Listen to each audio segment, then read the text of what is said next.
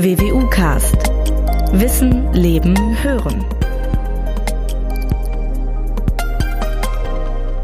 Was wird der Musik nicht alles zugesprochen? Sie kann beleben, sie kann trösten, sie kann uns einen schönen Tag bescheren, sie kann uns traurig stimmen und vieles mehr. Die Musik drückt das aus, was nicht gesagt werden kann und worüber zu schweigen unmöglich ist, sagte einst der französische Schriftsteller und Politiker Victor Hugo. Der britische Essayist Thomas Carlyle bezeichnete Musik mal als die Sprache der Engel.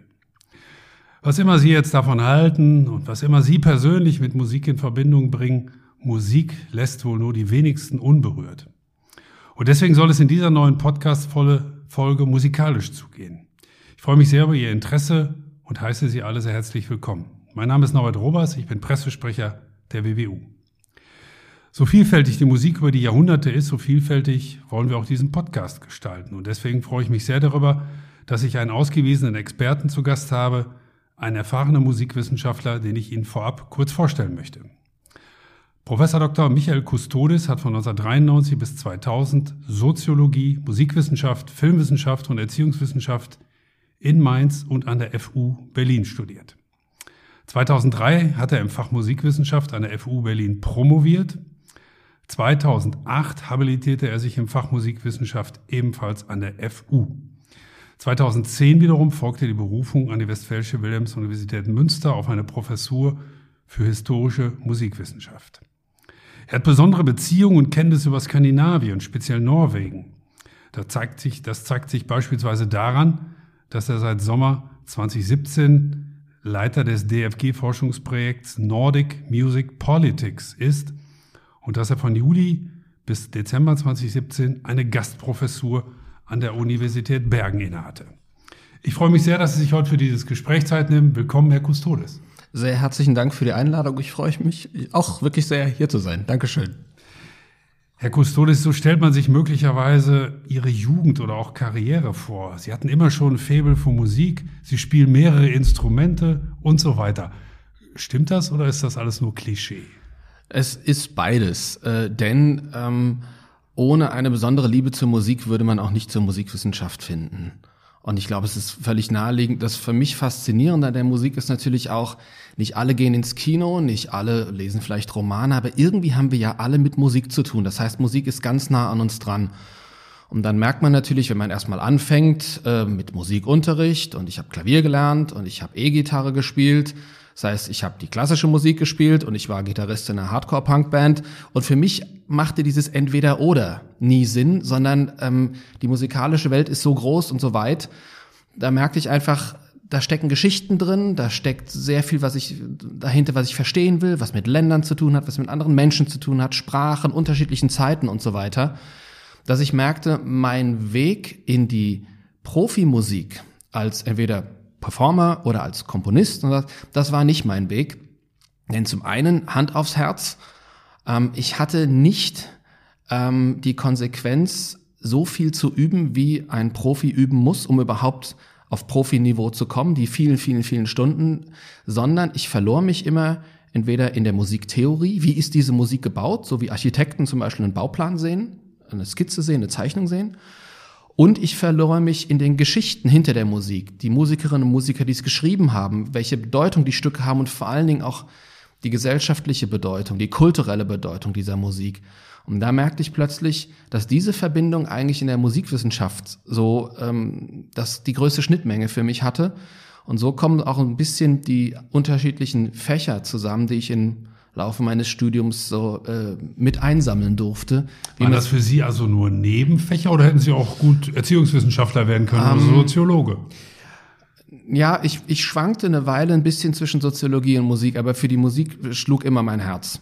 Und ähm, als ich dann eben merkte, dass es bei Schnittmengen wie Musiksoziologie und sowas genau diese Verbindung gibt, mal ist es Musik und Politik, mal ist es Musik und Gesellschaft, da merkte ich plötzlich, die Musik muss bei mir vorne, bei dem Wort vorne stehen.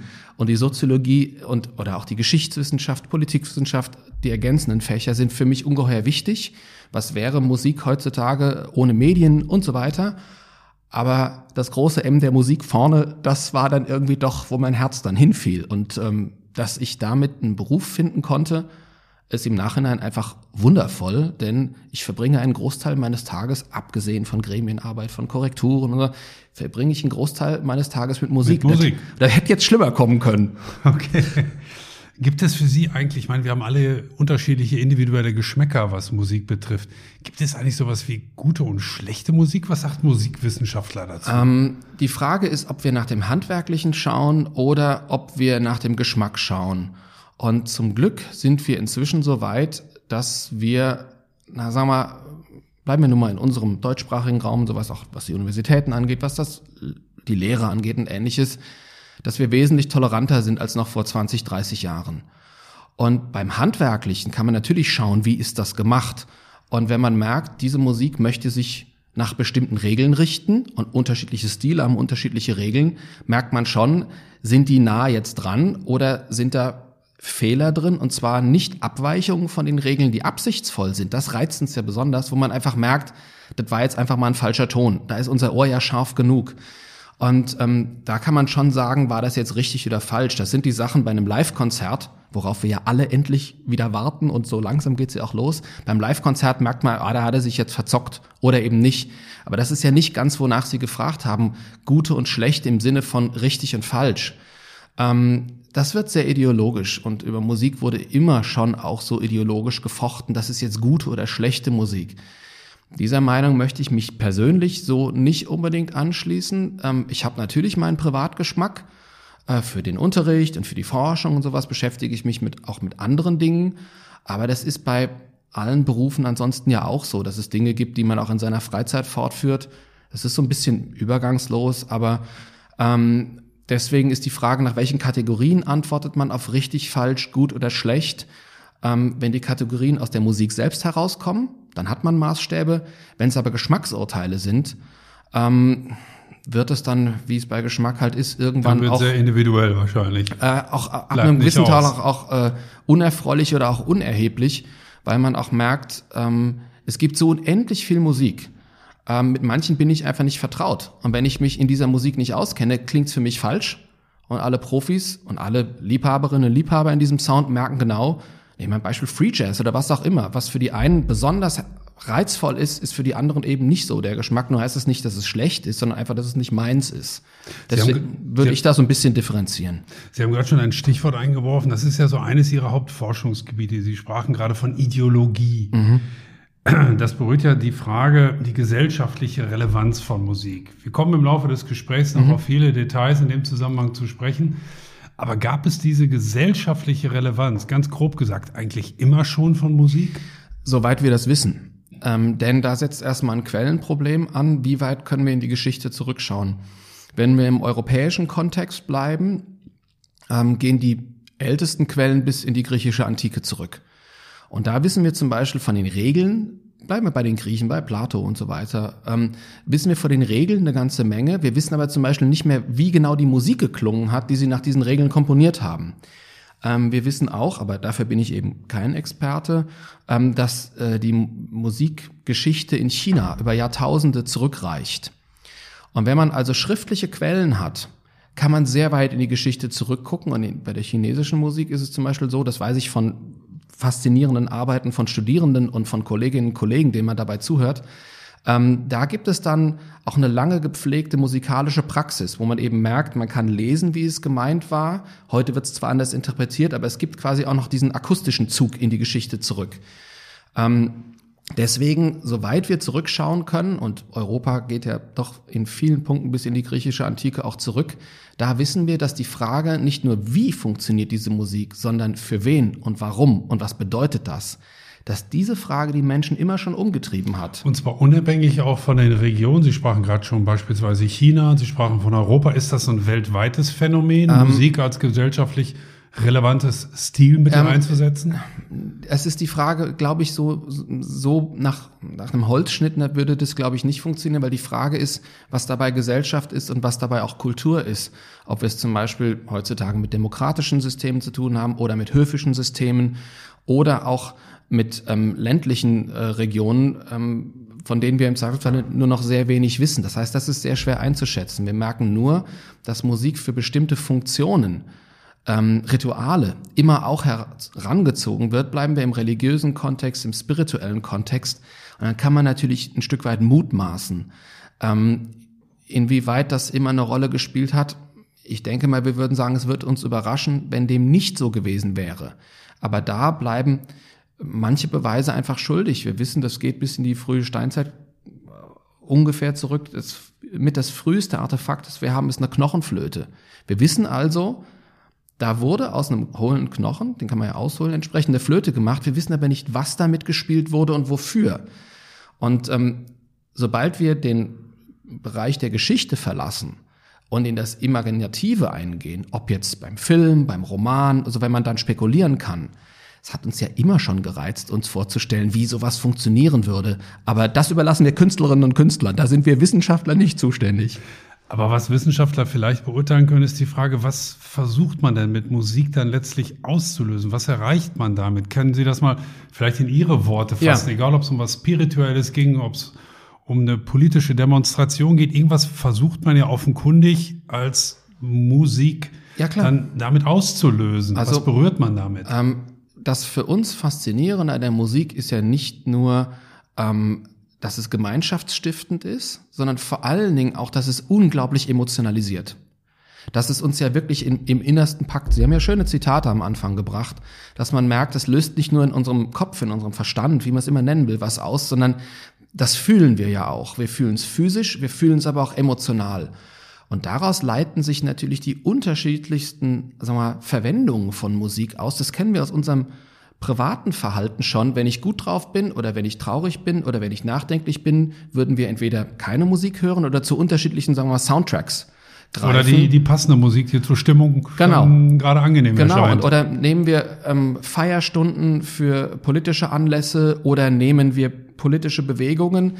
Eigentlich jede politische Bewegung, die rausgeht mit einer Demo, die fangen an, in irgendeiner Weise mit ähm, ja, Parolen, Slogans, die sie rufen und relativ bald auch Musik. Oder nehmen wir ähm, ein Beispiel, wie ein Staat sich repräsentiert. Ein Staat braucht nicht nur eine Fahne und bestimmte Repräsentanten, ein Staat sucht sich eine Hymne. Das heißt, die Musik ist immer sehr schnell mit im Spiel. Das heißt, in unheimlich vielen gesellschaftlichen und persönlichen Bereichen finden wir Musik. Und da merkt man eben auch, was für ein Plural das eigentlich ist, mit dem man es bei Musik eben zu tun hat. Und ähm, wenn man die Menschen fragen kann, warum macht ihr das eigentlich, dann kommt dieses, wie funktioniert diese Musik, wie ist sie gemacht, aber was soll sie auslösen und was bedeutet sie? Dann kann man sich das natürlich noch genauer anschauen, weil man auch nach dem Warum besser fragen kann. Nicht nur die Musik selbst, wie sie quasi als, als Kunstform und so weiter funktioniert, sondern die, man kann die Menschen fragen, warum macht ihr das? Das heißt, Musik kann natürlich einen einenden Charakter haben, ja. einen vereinigenden Charakter. Sie kann aber auch natürlich den Charakter haben, dass man das praktisch natürlich, auseinander dividiert. Natürlich, denken wir an unsere wir beide sind äh, schon etwas vorgerückte Semester, um es mal vorsichtig zu sagen. Dementsprechend, wir erinnern, wenn wir an unsere Jugendzeit. Bei mir so sieht das nur so aus. Ja, genau. Ja, also das macht natürlich auch der Sonnenschein von draußen. Das Kompliment möchte ich Ihnen natürlich gerne geben. Ich Spaß beiseite, denken wir an die Jugendzeit zurück. Da ist Musik vor allen Dingen identitätsbildend für unsere eigenen sozialen Gruppen, aber vor allen Dingen zur Abgrenzung von der Elterngeneration. Es ist ja schon am Anfang ein bisschen befremdlich, wenn man irgendeinen Sound hat, wo man, ah, das bin ich, und die Eltern sagen, das klingt aber ganz gut. Sowas gibt's auch. Sowas merken wir inzwischen bei Bands, die es über viele Jahrzehnte gibt, wo plötzlich mehrere Generationen im Publikum stehen. Aber Musik dient eben natürlich nicht nur zum gemeinschaftsbildenden Wir, sondern auch zur Abgrenzung. Vollkommen klar. Und da merkt man eben auch, was mich an der Musik so fasziniert, wie viele Geschichten man plötzlich über Musik erzählen kann, erforschen kann, rausfinden kann weil ähm, es den historischen Teil gibt, wo man eben merken kann, wie hat sich das verändert. Aber es wird quasi immer neu definiert, weil jede Generation immer ähnliche Fragen, aber neu stellt und andere Antworten findet.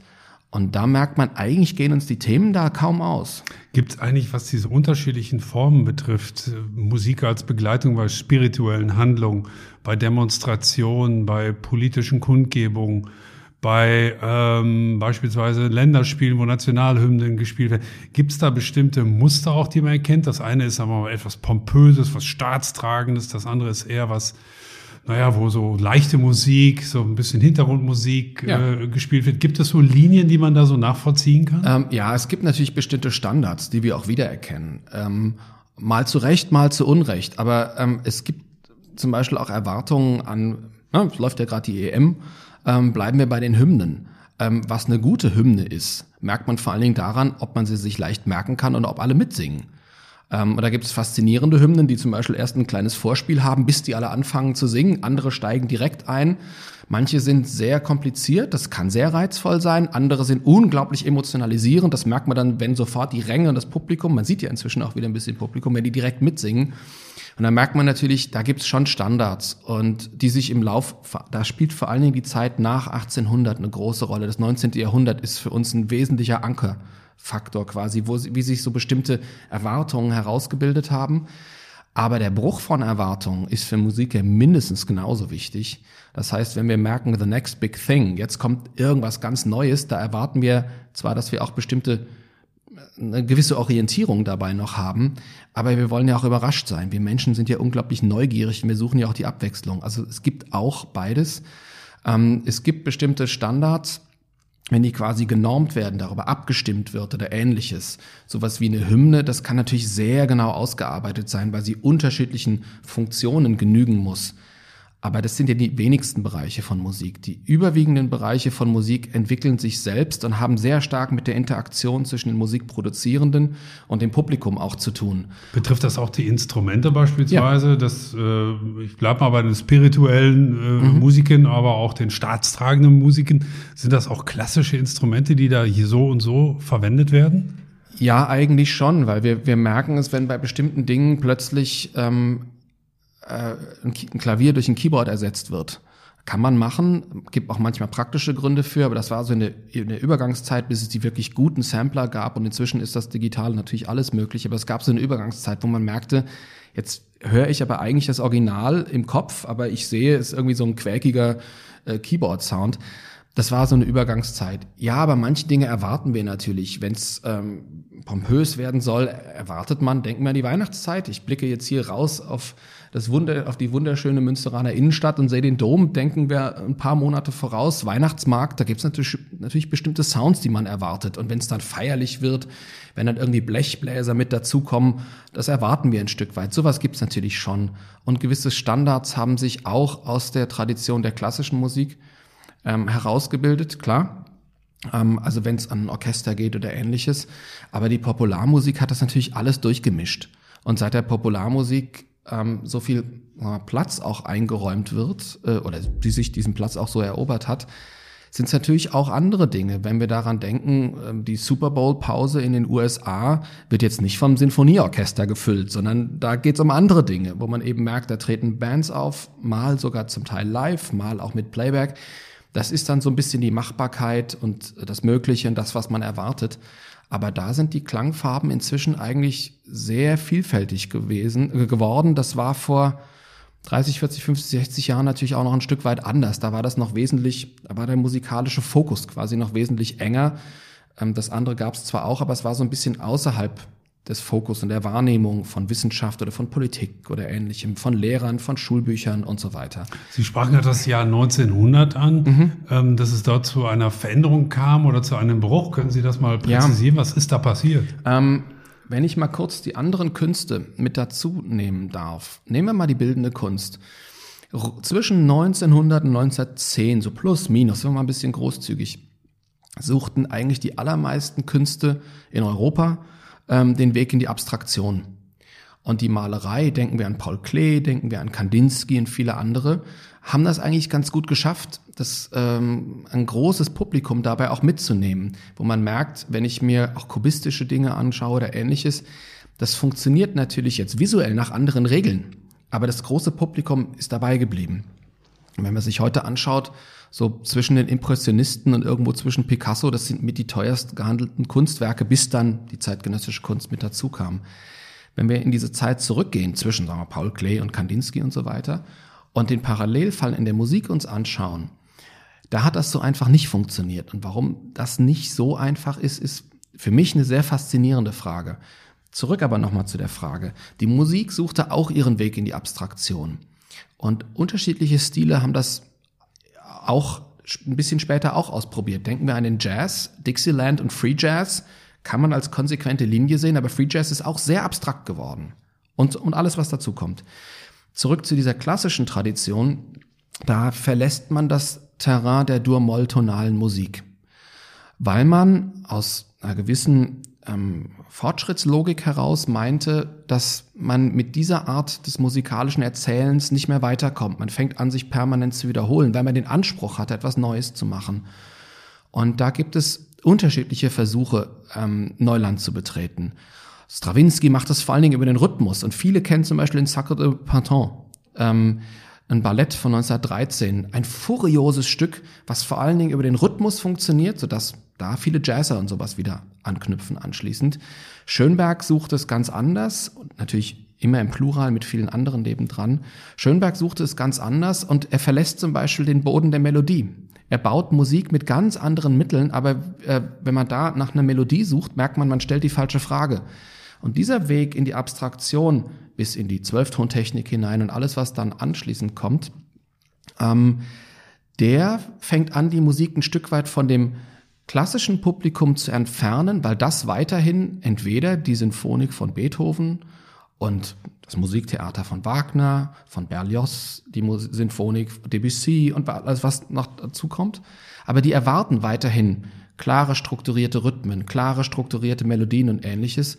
Und da funktioniert dieser Parallelfall zur Malerei plötzlich eben nicht, wo man merkt, die Künstler untereinander waren eng miteinander in Kontakt und merkten auch genau, das ist in Tönen quasi mein Pendant zur Malerei und so weiter. Aber das Publikum geht nicht mehr mit. Und dann wird's noch komplizierter. Dann kommt die Politik dazu. Die Politik ab den 20er Jahren, der glühende Antisemitismus in Europa, vor allen Dingen, weil es viel mit Deutschland zu tun hat. Deutschland vertreibt und verfolgt sehr viele Menschen, treibt die ins Exil. Und dann merkt man auch, das kann man entlang der Musik erzählen, wenn wir kurz in den Film gehen merkt man, ähm, dass die Beispiele populärer sind, wenn wir uns anschauen, was aus Potsdam-Babelsberg wurde, nach der Verdrängung der jüdischen Filmemacherinnen und Filmemacher. Merkt man, Hollywood wäre eine andere Geschichte daraufhin geworden und die deutsche Filmindustrie ist seitdem auch eine andere Geschichte. Und da merkt man halt, das, was quasi aus den Künsten heraus sich entwickelte, wurde die durch die Politik der 30er, 40er, 50er Jahre dann noch viel komplizierter. Und wenn wir dann noch die Massenmedien hinzunehmen, ich höre jetzt mal gerade mit dem Satz auf, weil man merkt, man fängt plötzlich an, entlang der Musik ein Stück weit die Kulturgeschichte des 20. Jahrhunderts zu erzählen. Und da wird es natürlich richtig spannend. Das heißt, Musik war und ist natürlich immer auch schon Medium der Politik gewesen. Klar. Sie haben jetzt die Phase 20er, 30er Jahre angesprochen. War es denn vorher auch schon so oder wurde das in der Phase besonders intensiv genutzt? Ja, also ähm, im 19. Jahrhundert erreicht der Nationalismus in Europa natürlich eigentlich alle Bereiche der Gesellschaften. Und vor allen Dingen, so unglücklich wir auch darüber sind, die Nationen gegeneinander bringen sich natürlich in Stellung. Besonders drastisch, um vom deutschen Standpunkt das aus darzustellen, kann man sich das sehr gut mit Frankreich vorstellen. Ähm, wie heftig da polemisiert wurde ähm, Kriege gefochten wurden, ähm, die Reichseinigung ab Bismarck 1870, 71er Krieg gegen Frankreich und sowas. Und da ging es eben immer auch nicht nur um Gewinnen, sondern um Demütigung der Gegner. Und da merkt man, da haben die Historikerinnen und Historiker uns natürlich sehr viel auch Forschung geliefert, wie sich sagen wir, die Frühphase des 20. Jahrhunderts zu, anfängt zusammenzubrauen. So ein bisschen, wir haben gerade Sommer, das Gewitter fängt an aufzuziehen. Und da war dieser Art von Politik natürlich jedes Mittelrecht um die Menschen zu mobilisieren und auch aufzuhetzen. Und die Musik ist natürlich ein ideales Mittel dafür, weil sie so emotional ist. Wenn wir daran denken, wie plötzlich unendlich viele, meistens Männerchöre, Chöre insgesamt, aber Männerchöre am Rhein stehen und dann Richtung Frankreich schmettern und ihre Schmählieder ab, wo man merkt, ist das jetzt noch Musik und ist es Politik? Ist natürlich immer beides. Aber die, Mu die Musik ist häufig ein Trägermedium für viele andere Dinge. Ob es jetzt Spiritualität ist, ob es persönliche Empfindungen sind oder eben auch, ob es Politik ist. Aber vor allen Dingen wegen ihrer großen Reichweite und ihrer hohen Emotionalität. Gilt das für, für alle politischen Formen oder kann man feststellen, wie man es vielleicht vermutet, dass Diktaturen für so etwas besonders empfänglich sind? Autoritäre Regime, während es in Demokratien in der Musik allgemein vielleicht nicht ganz so politisch zugeht? Ähm, oder ist das zu grob formuliert? Ja, ich würde sagen eigentlich beides. Und zwar, es geht um die Frage von Kontrolle. Und die Diktaturen haben natürlich den Anspruch, eigentlich alles zu kontrollieren und zu bestimmen. Und das betrifft nicht nur jetzt äh, den Europä europäischen äh, politischen Kontext, ähm, ob wir uns aktuelle ähm, Systeme anschauen, wo wir Schwierigkeiten hätten, von lupenreinen Demokratien zu sprechen. Ganz aktuell beim G7-Treffen geht es darum, wie gehen wir mit China um und ähnliches, wo man eben merkt, die Staaten, die möglichst viel ihrer Bevölkerung kontrollieren wollen, bis ins Schlafzimmer hinein, Geburtenkontrollen, was auch immer, die haben natürlich ein großes Interesse daran, da auch die Musik mit im Blick zu haben, dass da keine Dinge passieren, die sie so einfach nicht gut finden. Deswegen ist es in demokratischen Systemen im Zweifelsfall nicht weniger politisch. Schauen wir uns den letzten Wahlkampf in den USA an, Biden gegen Trump, die Erstürmung des Kapitols und so weiter, hochgradig politisch. Aber die Frage von wer kontrolliert hier wen, das würden wir anders beantworten. Deswegen, natürlich haben sich die unterschiedlichen politischen Lager immer auch da der Musik bedient, je nachdem, wofür sie es brauchen. Wahlkampfwerbespots und sowas wären nicht denkbar ohne Sounds. Aber ähm, sagen wir, dieser diktatorische Zug, wir kontrollieren alles, das würde so nicht funktionieren. Dementsprechend ist vollkommen richtig, würde ich Ihnen zustimmen.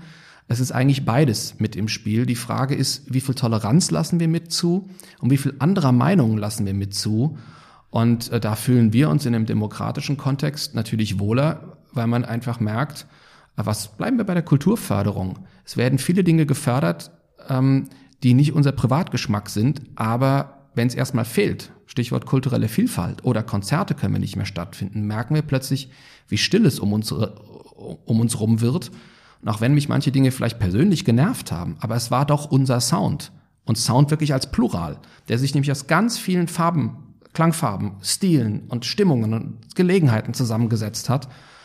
Und ähm, deswegen ja die Frage, wie gehen wir mit Toleranz dabei um? Ich, ich glaube, da würde ich anfangen zu antworten. Bleiben wir noch ein bisschen in der Geschichte der Custodes, mhm. vor allem in Deutschland. Äh, da denkt man jetzt möglicherweise auch an die NS-Zeit. Ja wo Musik, Frage an Sie jetzt, besonders instrumentalisiert ja. wurde.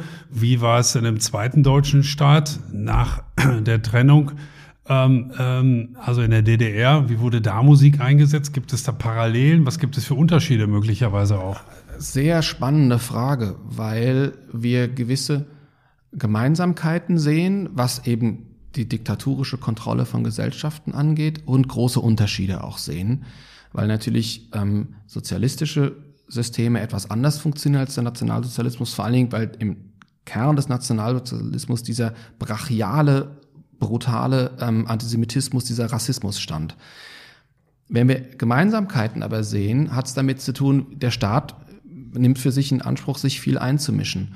Und da wird es in der DDR sehr bunt und sehr vielfältig, denn es gibt die staatstragende Musik, es gibt die offizielle Sichtweise und die kann man entsprechend fördern überall da und äh, das andere kontrollieren, da wo der Staat Einfluss drauf hat. Zum Beispiel, was wird unterrichtet? Von den Schulbüchern bis zu den Hochschulen, bis zu den Universitäten.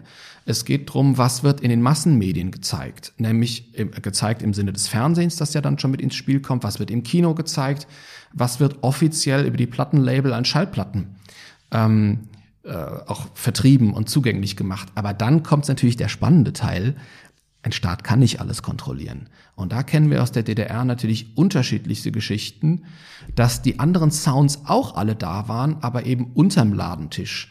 Ähm, in der Jugendkultur. Und mal kam es aus anderen osteuropäischen Ländern, die ähm, leichter zugänglich waren, aus Tschechoslowakei, auch aus Polen und so weiter. Oder mal wurde es von der Oma aus dem Westen eingeschmuggelt, weil die halt zum Beispiel reisen durfte. Und da merkt man, seit die Massenmedien mit hinzugekommen sind, ist die Kontrolle ähm, ungemein viel schwieriger geworden, ähm, das wirklich im Blick behalten zu können, so dass es nur, ja, vielleicht fallen Ihnen andere Beispiele ein, aber ich glaube so brachial-stalinistische Systeme wie Nordkorea, ich glaube, die versuchen das noch in aller Konsequenz äh, durchzusetzen, bis hin, dass sie eben ihre Bevölkerung unglaublich leiden lassen.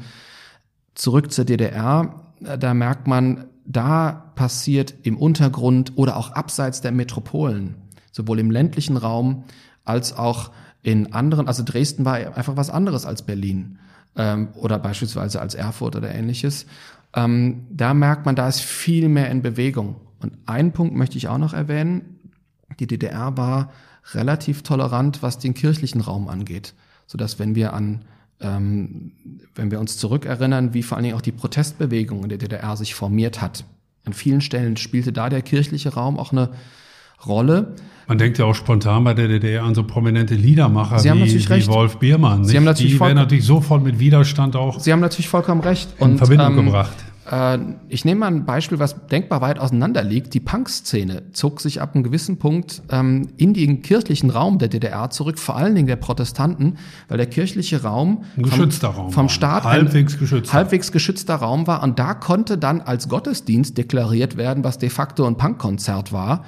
Und plötzlich merkt man, dieser Protest bricht sich Bahn. Ich kann nicht über viele Jahre eine Bevölkerung komplett mundtot machen. Vor allen Dingen nicht, wenn man merkt, was die Welt drumherum noch alles zu bieten hat. Und dann kennen wir die berühmten Beispiele, relativ nah an der Mauer in Westberlin bauen die großen Westbands ihre Bühnen auf und alles schallt nach drüben, wenn der Wind richtig steht und Das so war weiter. kein Zufall. Ja, sowas.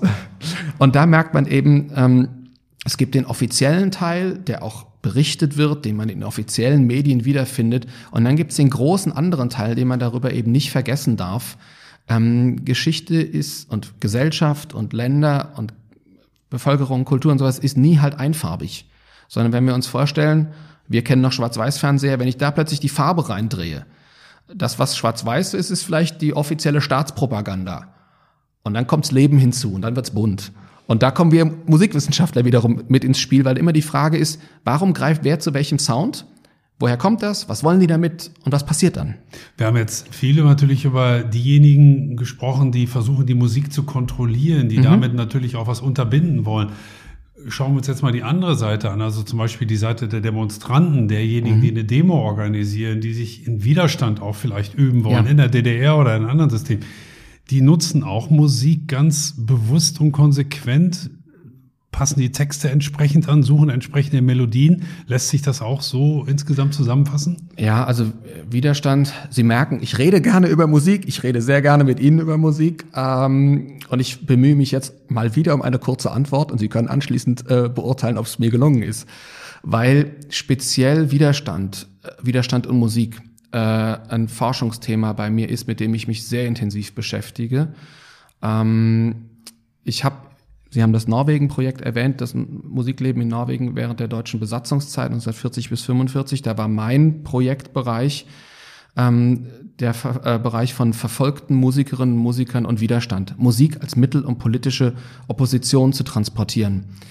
Und da merkt man, dass es wir haben es mit etwas anderen Sounds im Zweifelsfalle zu tun, weil wir heute anders sind, äh, an anderen Stellen sind, aber die Bedeutung von Musik, um Opposition zu transportieren, da merkt man ein paar grundsätzliche Dinge, wo man auch merkt, das ist jetzt wirklich Widerstand und nicht nur Opposition. Es ist zum Beispiel die Frage, wie viel Risiko bin ich bereit einzugehen? Dass ich für Widerstand wirklich bereit bin, ähm, meine persönliche Identität einzubringen, im Zweifelsfalle andere in Gefahr zu bringen und ähnliches. Und Widerstand muss immer im Verborgenen auch operieren. Ähm, und da merkt man insbesondere Widerstand in Diktaturen. Da wird es wirklich, wirklich heikel. Und da führen die Themen auch sehr, sehr weit. Die führen bis in die Gefangenenlager. Die und das, plötzlich merkt man, auch in unserer Zeit fallen uns einige Beispiele dazu eben ein. Und Musik ist überall. Musik ist auf der Seite der Folterknechte, Musik ist auf der Seite der Opfer. Weil Musik ähm, zum Beispiel, um in einer Todeszelle nicht völlig durchzudrehen, um Isolationshaft zu überstehen. Wir alle können das ja auch. Ähm, ich kann im Zweifelsfalle im Kopf, ich muss noch nicht mal einen Ton dafür singen, im Kopf ein Lied rezitieren, ein Gedicht rezitieren. Ich kann aber vor allen Dingen auch im Kopf singen. Also man merkt, wenn man das als Teil von Musik mit hinzunimmt, Musik geht eben bis, im Zweifelsfalle bis in den eigenen Kopf und dann natürlich umgekehrt ins große Kollektiv. Man kann gemeinsam singen, man kann andere damit mobilisieren. Also es ist wieder dieser einigende Charakter, Auch- den ganze Gruppen auch dann möglicherweise Auch, versuchen damit aber, zu initiieren. Aber auch um Ironie zu transportieren, um Ironie, um, um zum Beispiel Diktatoren lächerlich zu machen. Es ist ja für einen Diktator nichts schlimmer, als wenn er ausgelacht wird. Also das beste, für mich eindrucksvollste Beispiel ist vielleicht immer noch Great Dictator von Charles Chaplin, wo man halt merkt, das hat natürlich Hitler ins Mark getroffen, Goebbels sowieso äh, als Propagandaspezialisten, weil das so gut gemacht war, weil das so gut beobachtet war. Und plötzlich merkt man eben, Musik, um Ironie zu transportieren, Sie hatten Liedermacher erwähnt, äh, funktioniert natürlich super, weil was kann Schlimmeres passieren, als wenn ich einen pompösen Staatsmann oder eine Kanzlerin oder wen auch immer auslache.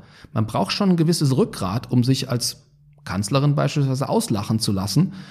Und da merkt man, ein Stück weit erwarten wir das heute von Politikerinnen und Politikern. Ähm, das kann aber auch eben anders ausgehen. Und ähm, da merkt man, dass Musik eben mal das Mittel zum Zweck ist und mal das Mittel selbst. Denn, und deswegen, wir reden viel über Politik, vollkommen zu Recht, aber Musik kann auch dazu dienen, dass ich endlich mal nicht an bestimmte Dinge denke. Dass ich zum Beispiel mich einfach nur in einem Stück Musik hören oder Musik machen auch verliere.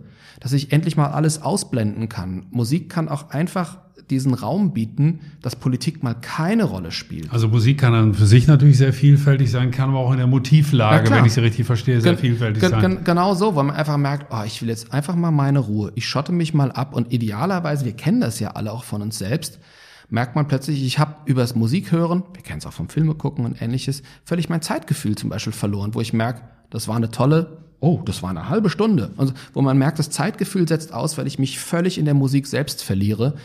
Und deswegen ist sie uns ja auch so wichtig. Ähm, es gibt nicht das eine Musikbedürfnis und nicht die eine Verwendung, sondern es ist halt dieser Plural, je nachdem, worum es gerade geht.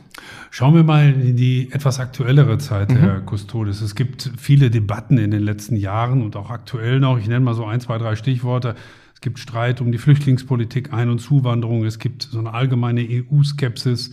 Äh, Corona spielt natürlich äh, eine wichtige Rolle. Ähm, spielt dabei auch die Musik eine Rolle als Verstärkung oder als der Vereinnahmung der eigenen Position, vielleicht auch als Zeichen des Protestes? Haben Sie da vielleicht auch ein Beispiel für, wo das vielleicht ganz gut funktioniert oder wo man es zumindest versucht? Oh ja. Ähm, wo fangen wir mal an? Ich versuche mal im, im, populären Bereich zu bleiben, dass man die Beispiele vielleicht kennt und nur in den letzten Jahren. Ähm, nehmen wir mal äh, den Moment, als es den Echo nach, noch gab die Auszeichnung der Schallplattenindustrie. Quasi die honoriert ihre äh, erfolgreichsten Künstlerinnen und Künstler. Naja, und plötzlich merkt man, da haben wir eine riesige Antisemitismusdebatte, eben mit zwei Hip-Hopern. Ähm, und da merkt man eben, ist das jetzt noch innerhalb der Toleranz oder ist es einfach geschmacklos? Und äh, dann äh, ja, ouch die Musikindustrie plötzlich und sagt, oh, ähm, das war vielleicht dann doch äh, jenseits des Sagbaren möglich. Und sie merken, plötzlich reden wir am Beispiel der Musik über Toleranz und, und so weiter. Oder was ist innerhalb des Hip-Hop ist extrem derb. Aber Frauen beschimpfen im Hip-Hop. Ist das jetzt noch Kunst oder ist das einfach vulgär und so weiter? Oder anderes Beispiel. Ähm, Xavier Naidoo sollte vor ein paar Jahren für Deutschland zum Eurovision Song Contest fahren, wurde vom NDR dafür nominiert, gab einen Riesen, heute nennt man das Shitstorm, und dann zogen sie ihn zurück. Vielleicht erinnern Sie sich, war so vor, na, was haben wir jetzt, vor ungefähr drei, vier Jahren war das. Und wurde von einer Debatte überrollt. Und der NDR zeigte sich völlig überrascht, ähm, dass es da Stimmen gab, die nachweisen konnten mit ziemlich derben Zitaten, dass der gute Mann eben auch homophob ist und antisemitische Stereotype transportiert und so weiter. Und plötzlich merkt man, ist das jetzt noch akzeptabel? Ist das noch künstlerische Meinungsfreiheit und sowas? Oder wird da jemand, in dem Fall sollte er für Deutschland singen, bei einem bestimmten Wettbewerb, oder sagt man, dem traut man nicht zu, sondern einen großen Teil dieser Bevölkerung zu repräsentieren? Und wenn man sich dann anschaut, ähm, die vergangenen zwei Jahre der Corona-Epidemie haben natürlich vieles quasi wie ein Katalysator nochmal enorm unter Druck gesetzt und haben viele Spannungen in der Gesellschaft besonders deutlich nach vorne gebracht. Und wenn wir uns dann eben anschauen, bei den ganzen Verschwörungsmystikern, die die unterschiedlichsten Beschimpfungen in unterschiedlichste Richtungen ausstoßen, da sind Musiker leider, Musikerinnen äh, immer wieder mit dabei. Ganz aktuell eben, wenn wir uns das angucken, durch die Tagespresse geht alle paar Wochen durch, dass verschiedene Städte nicht wollen, soweit es wieder möglich ist, dass Xavier Naidoo bei ihnen auftritt. Weil sie einfach sagen, das ist niemand, dem wir Toleranz hin oder her, dem wir, den wir mit seinem Extremismus noch eine Plattform bieten Was ist denn wollen. Ihre Meinung dazu? Ich meine, das wird ja auch zum Zusammenhang mit der Literatur oft diskutiert oder mit einem Gedicht über den türkischen Staatspräsidenten Erdogan. Genau. In der Literatur gibt es das, es gibt es natürlich in anderen Kunstformen. Muss sich die Musik da den gleichen Maßstäben stellen? Hat sie andere Maßstäbe, die sie vielleicht für sich auch in Anspruch um, nimmt? Was ist mit Satire? Wie weit darf das da gehen? Also ist das bei Musik gleichzusetzen wie in der Literatur oder wie auch in der Fernsehsendung, die satirisch ausgeflaggt ist? Das ist, ein, das ist eine sehr spannende Frage. Ähm, die Frage ist erstmal, wie weit wir den Musikbegriff nehmen würden, denn üblicherweise reden wir dabei über Texte. Und ähm, es gibt von der Adenauer Regierung eingeführt die damals Bundesprüfstelle für jugendgefährdende Medien. Die hieß damals noch ein bisschen anders und kriegt häufig den Zensurvorwurf, obwohl sie zum Prüfen aufgefordert werden und dann wird abgewogen Kunstfreiheit gegen Jugendschutz. Wenn es extremistisch ist, jenseits des Demokratischen, dann kommt der Staatsanwalt. Dann stellt sich die Frage gar nicht mehr. Zurück zu Ihrer Frage. Ähm, auf dem Index wirklich verboten ist in der Bundesrepublik nur eine einzige Melodie und das ist das Horst-Wessel-Lied. Ansonsten gehen alle Indizierungen, und das heißt dann immer nur, das darf nur an Erwachsene rausgegeben werden, geht immer über den Text. Und wenn ich also sage, wir reden von Liedern, dann regen wir uns über bestimmte Textzeilen auf. Das heißt, dann reden wir eigentlich über Worte. Wenn wir das als großen Musikbegriff quasi haben, dann merkt man, wie weit darf Musik geben, gehen, nämlich als Lied. Anders funktioniert es, ähm, wenn ich die Musik auf Töne reduziere, wenn Musik nämlich funktioniert, ohne dass ich einen Text brauche. Mal funktioniert es dann mit Bildern. Wir haben alle unsere Smartphones hier rumliegen. Das heißt, wir haben mit Bildschirmen, da gibt's andere Möglichkeiten, aber dann wird quasi die Politik, die Ideologie oder wie wir es immer nennen wollen, über quasi den Inhalt vermittelt, der dann zusätzlich kommt. Aber die Musik selbst, ähm, wenn ich sie, bleiben wir bei Multimedia, wirklich nur auf Kopfhörer reduziere, nur auf den reinen Gehörsinn, ähm, da würden wir anders mit umgehen, denn da geht es um Erkennbarkeit. Da kann ich bestimmte Provokationen nur platzieren, wenn ein Publikum, wenn die Hörerinnen und Hörer das auch nach, wenn die das wiedererkennen. Wenn ich zum Beispiel ein bestimmtes Zitat bringe. Und das kann man bei Diktaturen besonders gut sehen. Da werden Melodien verboten.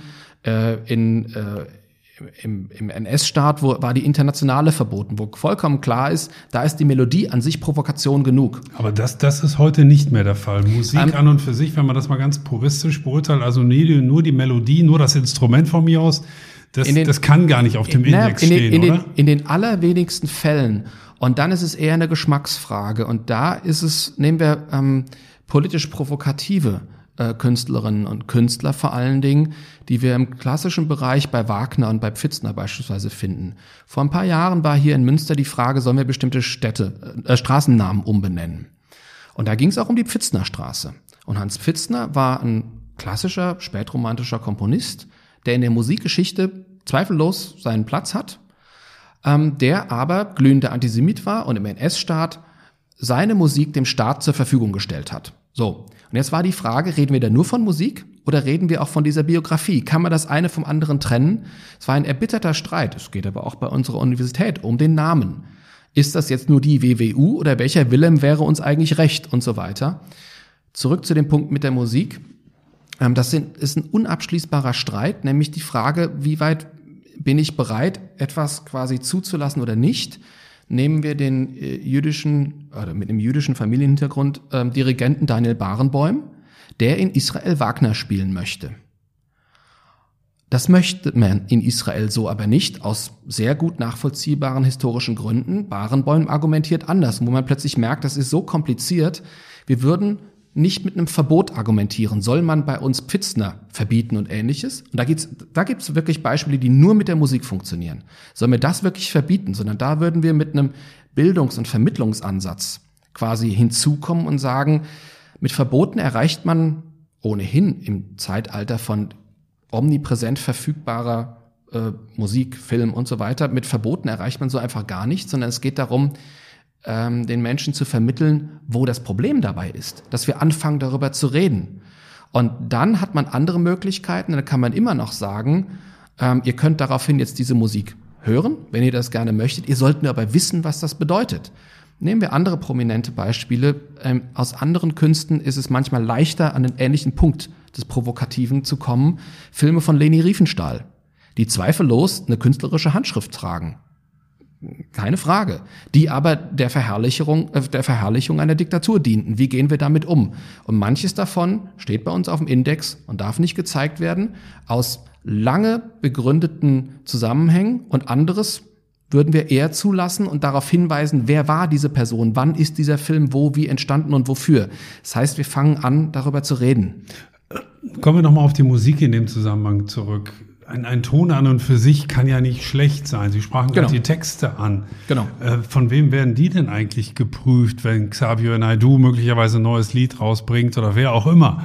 Äh, werden die überhaupt überprüft? Muss man die freigeben oder ist das in Deutschland nicht geregelt? Äh, Sie- Sie stellen interessante Fragen, äh, wenn ich das mal so äh, unterbringen darf, weil man selber so ins Nachdenken dabei auch kommt. Kommt darauf an, worum es geht. Ähm, es gibt sehr interessante Aussagen von Heino aus den 60er und 70er Jahren, soweit geht er zurück. Und der fing nämlich an, wieder Lieder auf Platte einzuspielen, die die HJ gesungen hatte. Und da hat er in einem Interview mal gesagt, ähm, in einem umfangreichen Dokumentarfilm, hat er ganz frei erzählt, das wussten wir auch. Wir hatten mit der Provokation kein Problem. Ich hatte aber einen Richter und der hat mir genau gesagt, das darfst du, das darfst du nicht. Das heißt, die Maßstäbe kamen in dem Fall aus der Juristerei, die kamen nicht aus der Musik. Und Sie merken, die Maßstäbe kommen meistens nicht aus der Musik. Wenn es um religiöse Gefühle geht und ähnliches, würden sich unterschiedliche Würdenträger, Bedenkenträger und andere zu Wort melden, die sagen, in unserem Kontext bedeutet das aber. Ähm, Musikerinnen und Musiker ähm, befinden darüber eigentlich sehr selten, ähm, weil ähm, da die Meinungsfreiheit, die Toleranz erstmal sehr weit geht, ähm, so dass wir erstmal eine ganze Menge sollen und dürfen, bis man im Zweifelsfalle jemand damit zu nahe tritt. Ähm, Political Correctness und sowas ist natürlich in den letzten Jahren auch eine sehr komplizierte und sehr aus, weit ausgreifende Debatte geworden. Aber man merkt es daran bei Genres, die darauf sagen wir mal, programmiert sind, besonders zu provozieren. Und das kennt man insbesondere vom Hip-Hop. Ähm, ich habe mal, als ich über die Bundesprüfstelle für jugendgefährdende Medien gearbeitet habe, ähm, Gutachten davon gesehen, wie das quasi im Hintergrund überprüft wurde. Und da merkte man genau, das war ganz klar äh, provoziert und ganz klar auch kalkuliert. Bestimmte Worte wurden hier gegen das eine oder gegen das andere ausgetauscht. In dem Fall gab es Plattenfirmen, die nämlich schlichtweg sagten, das darfst du und das darfst du nicht. Und zwar schlichtweg vom juristischen her. Ob dann im Zweifelsfall der Staatsanwalt kommt oder eben nicht. Aber da merken wir, da sind wir von der, vom Kern der Musik und quasi den Fragen zur Musik eigentlich ganz weit weg. Bleiben wir mal bei dem Genre Deutschrap oder auch Hip-Hop, Gangster-Rap, was da alles so kursiert.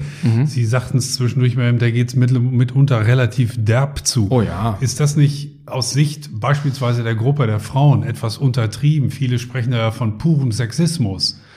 äh, wird das ja. auch irgendwie Die, die Frage ist, überprüft oder, naja gut, wenn es juristisch nicht, äh, Ähm. nicht anfechtbar ist, dann darf ich eigentlich machen, was ich will. Äh, das ist quasi der, der offizielle Musikbetrieb. Ähm, und da ist erstmal die Frage, ich kann sowas natürlich erstmal auf den Markt bringen. Und die Frage ist, wie weit man das heute noch kontrollieren kann. Im Zeitalter von Tonträgerproduktion war Kontrollen noch einfacher durchzusetzen als heutzutage mit YouTube und Streaming und Netz und sowas. Denn im Zweifelsfalle ähm, verlasse ich einfach den Rechtsboden Deutschlands und mache das von anderen Servern aus beispielsweise und dann wird es völlig unübersichtlich. Das hatte man aber auch in den Jahren davor schon mit Propaganda, ähm, die für den deutschen Markt produziert wurde. Die kam dann auch aus, auch aus dem Ausland. Dann konnte man es nur beschlagnahmen, wenn man es quasi äh, gefunden hat. Ansonsten man konnte es so schlecht verbieten. Zurück zu diesem Punkt, wer überprüft das? Na erstmal wir alle selbst, nämlich wir mit unseren Ohren, wenn wir das selber hören. Und ähm, dann ist die Frage, wie weit unsere Urteilsfähigkeit dabei auch geht, so dass wir als Erwachsene uns zutrauen, eine ganze Menge ähm, zur Kenntnis nehmen zu können ähm, und im Zweifelsfalle uns auch mit Dingen zu beschäftigen, die in der Realität ähm, völlig indiskutabel wären. Aber wir brauchen immer diesen Punkt, wo wir merken, hier ist es nur Fiktion. Nehmen wir das Beispiel Horrorfilme, wo wir genau merken, sowas wollen wir im Leben nicht in der Realität erleben. Aber wenn uns ganz klar gemacht wird, das ist ja nur ein Film, das ist ja alles nur Ketchup und so weiter, wo man merkt, es gibt Menschen, die haben daran, finden daran gefallen und andere nicht. Hauptsache, man merkt, man hält es zum Beispiel von Menschen fern, wie Jugendlichen und Kindern, die dieses Urteilsvermögen noch nicht so haben. Deswegen gibt es bei uns ein Alter, ab wann darf man wählen, ab wann darf man Auto fahren und so weiter. Und ähm, dann ist halt der Punkt, ähm, inwieweit äh, Menschen dagegen vorgehen, wenn sie plötzlich merken, da kursiert etwas, dagegen muss man doch etwas tun. Und dann ist die Frage, wer greift ein? Wer fühlt sich dafür zuständig? Wer kann reagieren? Wer muss reagieren? Ähm, sehr viel auszuhalten haben dabei die Lehrerinnen und Lehrer. weil die das natürlich äh, viel direkter mitbekommen, als man im Zweifelsfalle zu Hause selbst oder wenn man in einer Erwachsenenwelt lebt wie wir und nicht gezielt in diese Jugendkulturen und sowas direkt reingeht.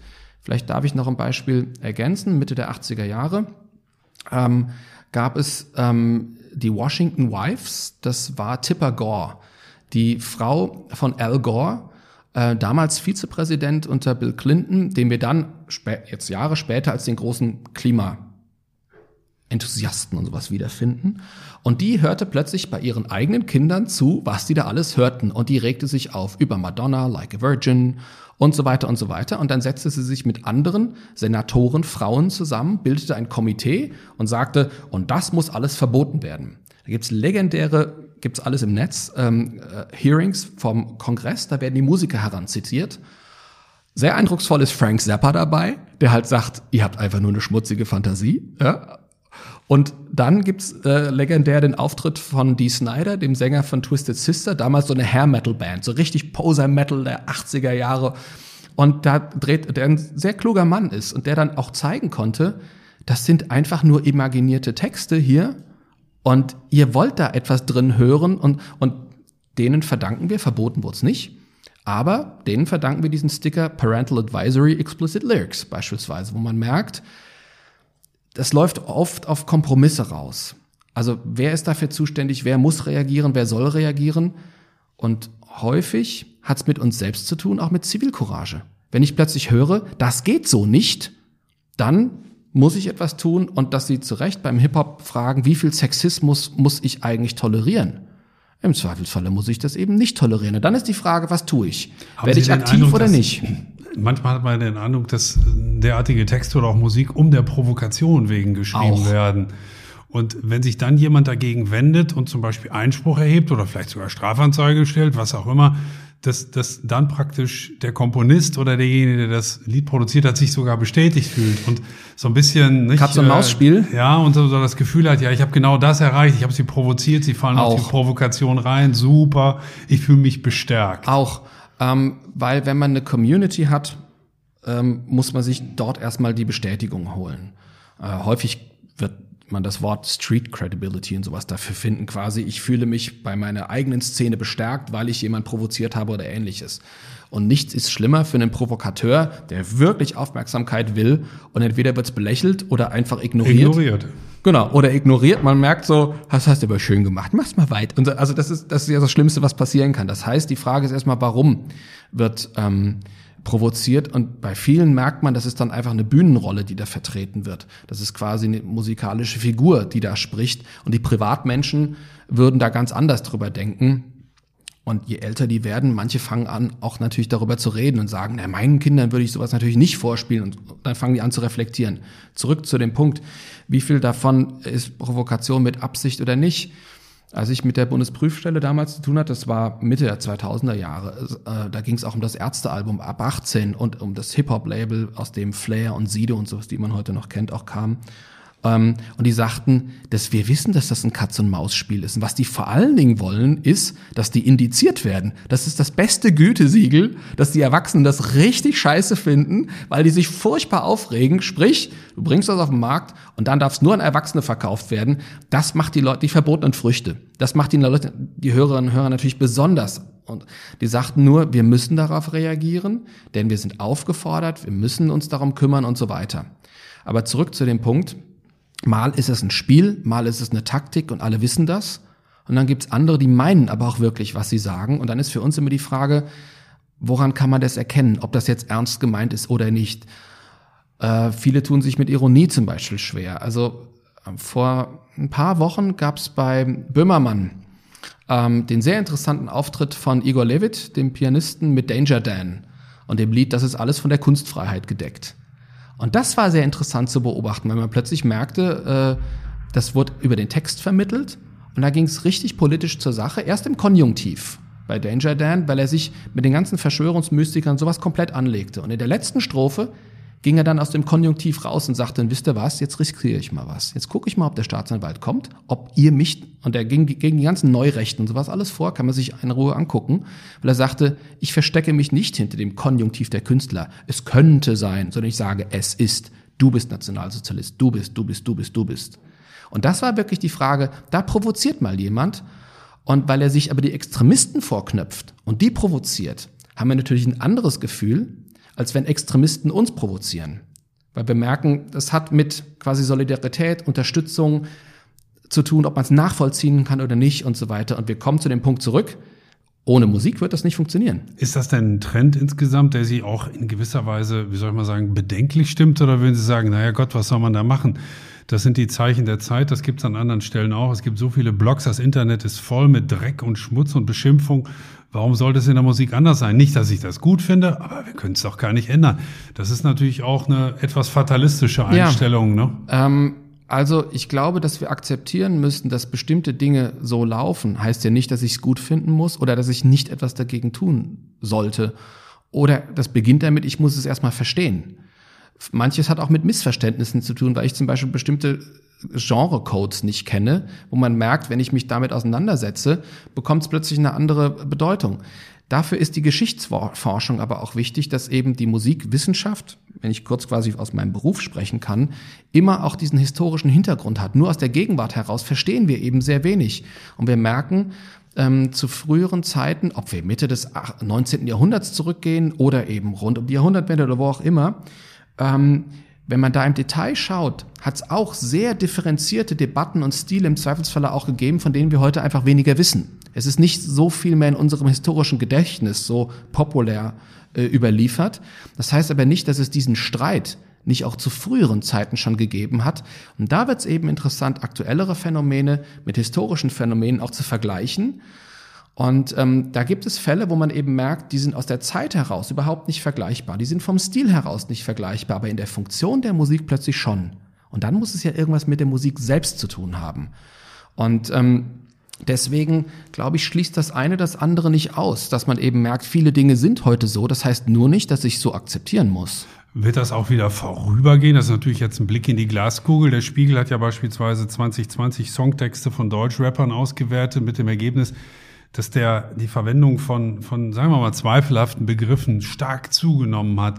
Da fragt man sich ja schon, ist das die reine Lust an der Provokation, die vielleicht in zehn Jahren abebbt, weil man sagt, ja gut, jetzt ist auch gut gewesen, wir haben alles ausgereizt? Oder gehört das jetzt für ewig dazu? Ähm, ich versuche es mal ein paar Jahrzehnte nach hinten zu verlagern, ähm, weil ich mir natürlich Prognosen nicht zutraue. Aber die Frage, geht das jetzt so weiter? Die wird natürlich, die haben sich auch vergangene Generationen immer schon gestellt.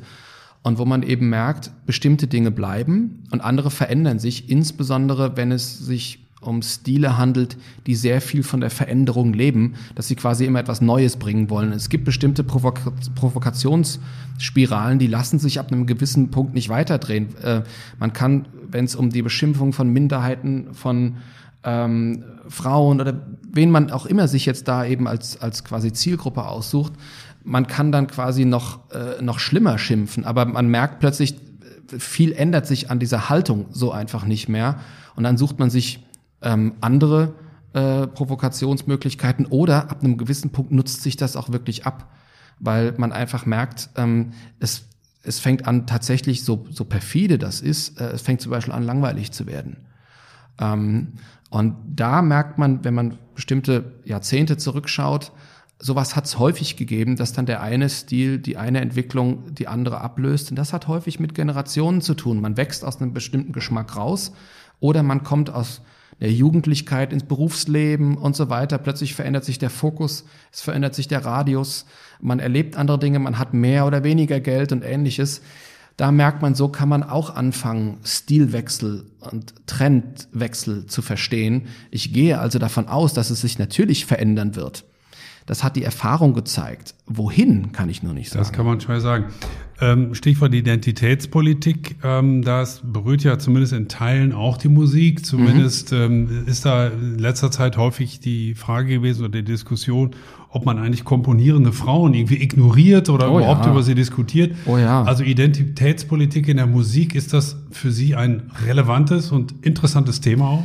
Vor allen Dingen, ja, vor allen Dingen ist es ein notwendiges Thema, weil es erstmal mit Hierarchien zu tun hat. Und ähm, ganz aktuell mache ich sowas jetzt auch im Unterricht mit unseren äh, Studis, die unglaublich engagiert sind und unglaublich viel wissen, wo wir uns in den vielen verschiedenen Kursen, die ich mache, ein Semester lang mal in einem Kurs nur mit Komponistinnen beschäftigen, was auch immer nur ein sehr kleiner Ausschnitt ist, denn wir haben maximal 15 Sitzungen im Semester. Also man merkt, man muss sehr exemplarisch arbeiten. Aber auch da merkt man, dass man natürlich sehr viele Konventionen mit sich trägt und manche sind vielleicht auch bewahrenswert und bei anderen merkt man, das transportiert jetzt Stereotypen, mit denen wir uns heute überhaupt nicht wohlfühlen. Und dann hat man plötzlich Debatten um kolonialistische Traditionen, die man plötzlich mal hinterfragen sollte oder die Unterrepräsentation von bestimmten gesellschaftlichen Gruppen und sowas. Und da war die Musik lange Zeit, sagen wir mal, ähm, auch chauvinistischer und äh, ausgrenzender als andere Bereiche. Ähm, nehmen wir auch im Bereich der, Kla der Bereich der klassischen Musik, da bewegt sich im Zweifelsfalle ungeheuer viel oder eben auch ungeheuer wenig, wenn wir uns anschauen, wie heute noch über Dirigentinnen gesprochen wird. Ähm, da, da, das ist ein Beispiel, glaube ich, da, da kommt man relativ schnell ran, ähm, weil in den letzten fünf, sechs, sieben Jahren das plötzlich ein Thema ist, wo man merkt, wie kann es eigentlich sein, dass man einer Frau nicht zutraut, ein Orchester zu leiten, wobei ein klassisches Orchester ja schon ein sehr starres kulturelles Konstrukt ist. Aber wenn wir uns darauf einlassen, ich mag Orchestermusik, ähm, wenn man sich anschaut, wie viel Häme, Spott äh, und Vorurteil über Frauen da ausgeschüttet wurde, das ist musikalisch überhaupt nicht haltbar. Natürlich dirigiert eine Frau anders, aber nicht, weil sie eine Frau ist, sondern weil sie ein anderes Individuum ist als, und da merkt man zwei Frauen unterschiedlich. Das klingt schon anders, weil sie zwei unterschiedliche Menschen sind. Und das ist natürlich ganz wichtig, dass wir das äh, bei der Musik eben auch mit betrachten, keine Frage, ähm, was wir in unserem Fach aber auch inzwischen intensiv tun. Ähm, so fair muss man auch sein, ähm, sodass es für mich immer schwierig wird, wenn es entweder oder wird, wenn es heißt klassische Musik oder Popmusik. Und es gibt eben auch diejenigen, die nur den Pop vertreten und sagen, Klassik brauchen wir überhaupt nicht mehr. Ich glaube, wenn kulturelle Vielfalt verloren geht, dann kriegen wir ein Problem. Nur wenn wir merken, wir hatten ein viel zu großes Gewicht in dem einen Bereich und jetzt muss man aber auch die anderen Bereiche mit berücksichtigen. Das ist absolut berechtigt und da bemühen wir uns drum. Wenn ich das noch sagen darf, von unserem Institut haben wir drei Professuren für vor allen Dingen das Historische, das Ethnomusikologische, was eben die vielen anderen Bereiche der Welt angeht und auch Musik der Gegenwart, 20. Jahrhundert, Avantgarden, Popmusik und so weiter wo wir zumindest da versuchen daran zu erinnern, nicht nur, was wir über Musik schon alles wissen, sondern vor allen Dingen, was wir alles noch nicht wissen. Sie sprachen gerade schon Ihr Fach an der Custodes, mhm. das wäre auch mein, mein letzter Wunsch, meine letzte Frage. Äh, drei Professuren, sagten Sie gerade, das mhm. ist jetzt, sagen wir mal, im Vergleich zu den Rechtswissenschaften oder Betriebswissenschaften nicht unbedingt ein großes Fach, eher ein kleineres Fach.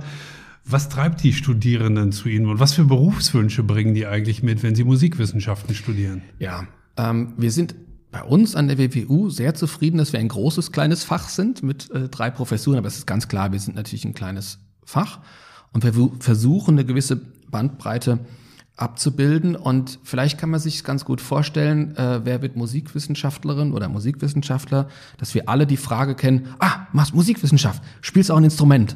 Also, ja, natürlich spielt man auch ein Instrument, sondern wenn man nicht dazu gekommen, aber man wird zum Beispiel Kunsthistorikerin nicht fragen, ah, machst Kunstgeschichte, da malst du auch. Also, wo man merkt, ähm, diese Frage beschäftige ich mich, also was ist die Wissenschaft dabei, was ist die Forschung dabei, was ist die Geschichte dabei? Zurück zu der Frage. Ähm, wir sind nicht für die Ausbildung des künstlerischen ähm, Nachwuchses zuständig und auch primär, natürlich gibt's immer Kooperationen und wir sind im Gespräch, aber primär nicht. Und auch nicht für die Lehrerinnen und Lehrer. Wer bleibt da eigentlich übrig? Eine ganze, ganze, ganze Menge. Und zwar nehmen wir mal, wir sind sehr stolz drauf, den Alumni unseres Instituts, Götz Alsmann. Götz Alsmann ist bei uns promovierter Musikwissenschaftler, unserem Institut intensiv verbunden und da merkt man plötzlich, wo kommt man als Musikwissenschaftler auch hin zum Beispiel in den Kulturbereich. Das heißt, überall, wo Musikexpertenwissen wichtig ist, das geht von Archiven über die ganzen Kulturinstitutionen, Konzerthäuser, Konzertagenturen, jetzt nicht nur im klassischen Bereich, sondern generell, ähm, der große Bereich des Journalismus, sehr viel bei Verlagen. Das heißt, wir unterrichten und bringen ja nicht nur bei Musik selbst, sondern auch Fertigkeiten, wissenschaftliches Arbeiten und ähnliches. Also äh, wenn man merkt, Politikerinnen und Politiker verlieren mal wieder einen Doktortitel, was meistens daran liegt, dass sie nicht gelernt haben, wie man sauber arbeitet. Sowas zum Beispiel auch. Das heißt, ähm, in diesem ganzen großen Bereich zwischen Archiven, Bibliotheken, Kulturinstitutionen, überall dort, wo Musikexperten und Expertinnen Wissen nötig ist, da sind Musikwissenschaftler. Wenn man anfängt, so zu suchen, findet man ungeheuer viele und es gibt also Studierende, die kommen mit relativ klaren Berufsvorstellungen zu uns und wollen dann das Expertenwissen dafür sich erarbeiten, damit sie einfach wissen, äh, wie man sich in bestimmte Themen einarbeitet. Und es gibt andere, die haben einfach die Liebe zur Musik und die denken ganz intensiv über Tonsatz nach oder haben eine Vorliebe für bestimmte Stile oder sonst was und sagen, jetzt will ich den ganzen Rest der Musik auch noch kennenlernen. Das heißt, bei uns gehen wir durch die Musikgeschichte durch. Wir lernen Quellenarbeit, wir lernen über Musik reden, diskutieren, verstehen, nachdenken. Und da merkt man, deshalb sind wir eine Geisteswissenschaft. Mal nimmt man die Philosophie mit hinzu, mal nimmt man andere Sprachen mit hinzu, mal nimmt man Geschichtsforschung hinzu. Und das ist so ein bisschen, wie sich die Fächer das Fächersammelsurium in meinem eigenen Studium plötzlich zusammensetzt. Man holt sich quasi Unterstützung von anderen Disziplinen, um Musik besser zu verstehen. Und dann merkt man plötzlich, das funktioniert mit den Berufsbildern doch enorm gut. Der Bedarf nach Musikwissenschaft ist enorm stark dafür, dass wir eigentlich so ein kleines Fach sind. Also ein ermutigendes Zeichen für alle Studierenden der Musikwissenschaft. Sie haben es gehört, meine sehr verehrten Damen und Herren. Es ist ein sehr emotionales, ein emotionalisierendes Thema Musik. Jeder von uns wird berührt, jeder von uns ist berührt durch Musik auf unterschiedliche Weise. Musik ist aber auch ein politisches Instrument, das bis heute reicht. Denken wir an die Verschwörungsmythen beispielsweise. Und es ist auch ein Teil der aktuellen Identitätsdebatte. Das war eine sehr interessante Diskussion, eine sehr lebhafte Diskussion, fand ich zumindest, mit einem historisch sehr bewanderten Musikwissenschaftler, einem wirklich buchstäblich passionierten Musikexperten. Ich danke Ihnen sehr, Herr Custodes. Es war mir ein Vergnügen. Herzlichen Dank für die Einladung.